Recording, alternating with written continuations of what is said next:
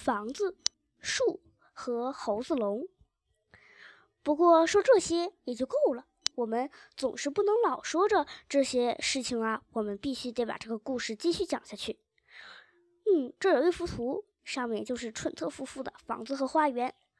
这也说不上是什么房子，倒像是一座监狱，上上下下连座窗子都没有。谁还想要窗户呀？他们在建房子的时候，蠢特先生说：“谁想让什么汤姆啦、迪克呀、哈利偷偷的看你在做什么？”蠢特先生压根儿就没想到，窗户只要是从里面往外看的，并不是从外面往里看的。你对这个花园有什么看法？蠢特太太就是种植这个花园的园丁，他对种植刺荨麻很在行。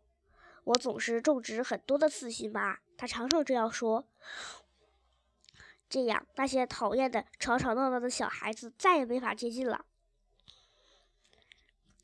靠着房子的地方，你可以看见蠢特先生那个小工棚，旁边呢是那棵大死树，树上从来都没有叶子，因为它已经死了。你还可以看见，离那棵树不远的地方有一个猴笼子。猴笼子里面有四只猴子，他们是属于蠢特先生的。接下来你们会听到关于他们的事情。